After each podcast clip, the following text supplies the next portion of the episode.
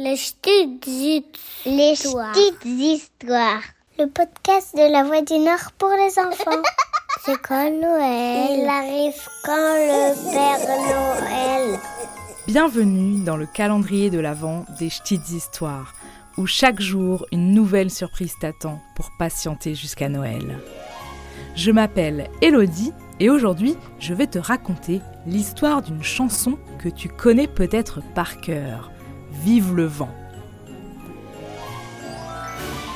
Vive le vent, vive le vent, vive le vent d'hiver qui sauvage une blanche soufflant dans les grands sapins verts.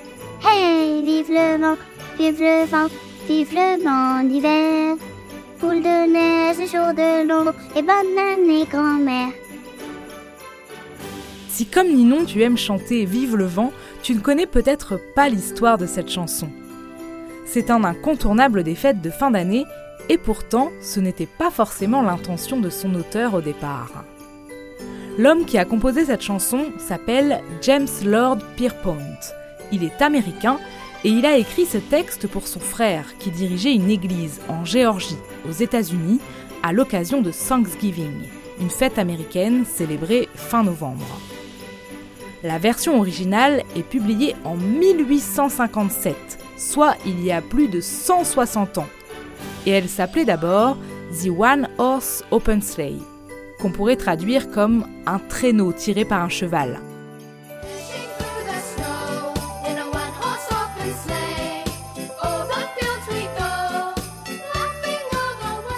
Mais à l'époque, la chanson ne fonctionne pas du tout.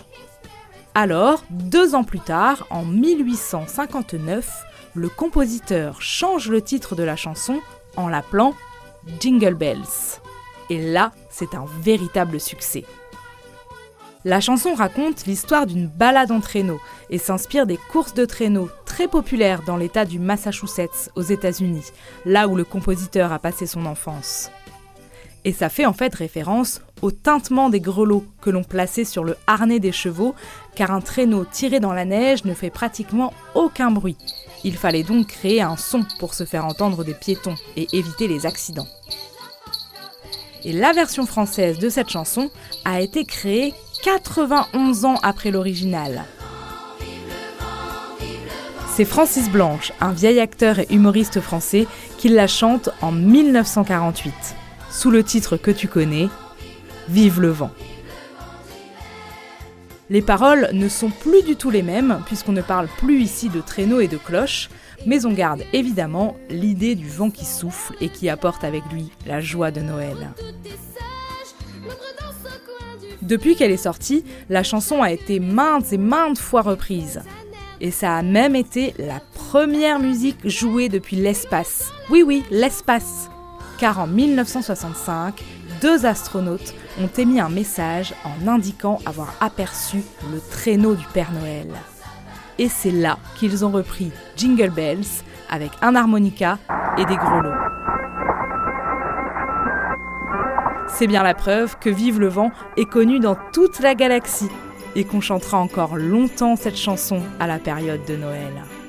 Vive le vent, vive le vent, vive le vent du neige, boule de neige et jour de vent, les grand-mères. Tu peux écouter les petites histoires sur le site internet de La Voix du Nord ou sur ta plateforme d'écoute préférée. Et si tu as aimé ces histoires, n'hésite pas à t'abonner ou à laisser un commentaire. Noël